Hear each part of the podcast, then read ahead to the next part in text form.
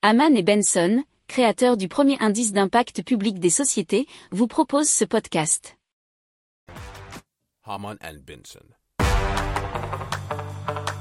Le journal des stratèges. Et donc, euh, selon 19 eurodéputés, alors l'hydrogène issu d'énergie bas carbone comme le nucléaire doit être intégré au marché de l'hydrogène décarboné, puisque dans le programme Repower la Commission ne prévoit que l'hydrogène issu des énergies renouvelables pour construire un marché de l'hydrogène décarboné. Donc ces eurodéputés demandent de définir un cadre juridique pour l'hydrogène propre qui soit le plus cohérent possible.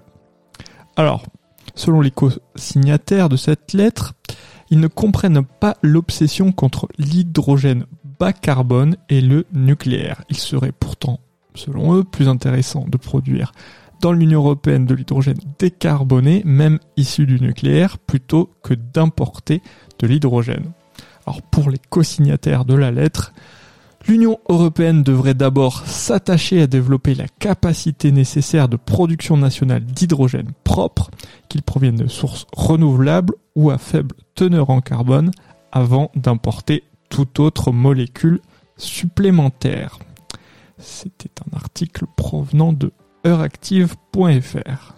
Si vous aimez cette revue de presse, vous pouvez euh, vous abonner gratuitement à notre newsletter qui s'appelle La lettre des stratèges, LLDS, qui relate, et cela gratuitement, hein, du lundi au vendredi, l'actualité économique, technologique, énergétique, mais aussi de l'hydrogène, et puis de tout ce qu'on trouvera super intéressant pour votre vie.